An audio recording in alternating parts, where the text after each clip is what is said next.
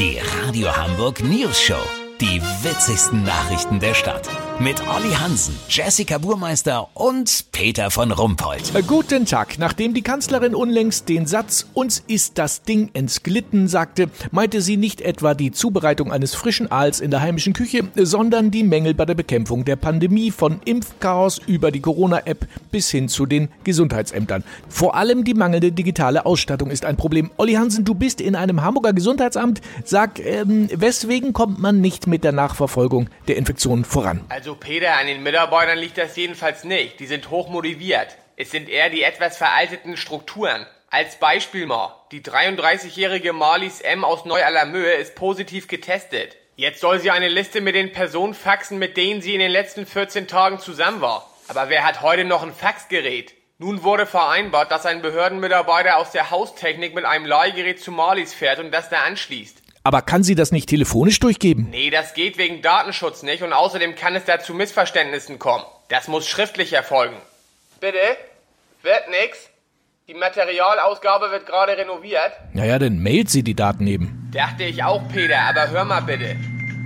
Ach du Scheiße, das ist nicht etwa... Doch, Peter, der Sachbearbeiter hat noch ein 56K-Modem. Bis der arme Kerl online ist, ist die nächste Eiszeit schon wieder vorbei. Weißt, wie ich mein? Peter, du merkst, hier kommt eins zum anderen.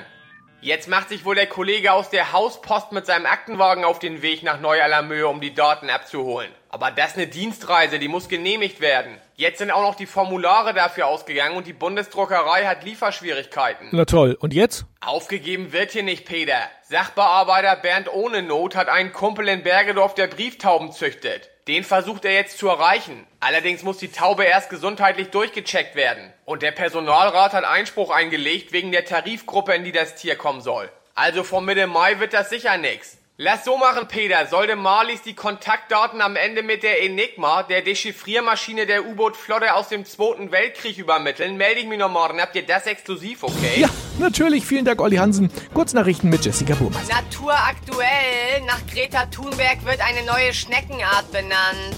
Ja, voll gemein. Kann Greta ja nichts dafür, dass das mit dem Klimaschutz nur im Schneckentempo vorangeht. Neue Reisebeschränkungen. Seehofer will jeglichen Flugverkehr auf nahezu Null senken.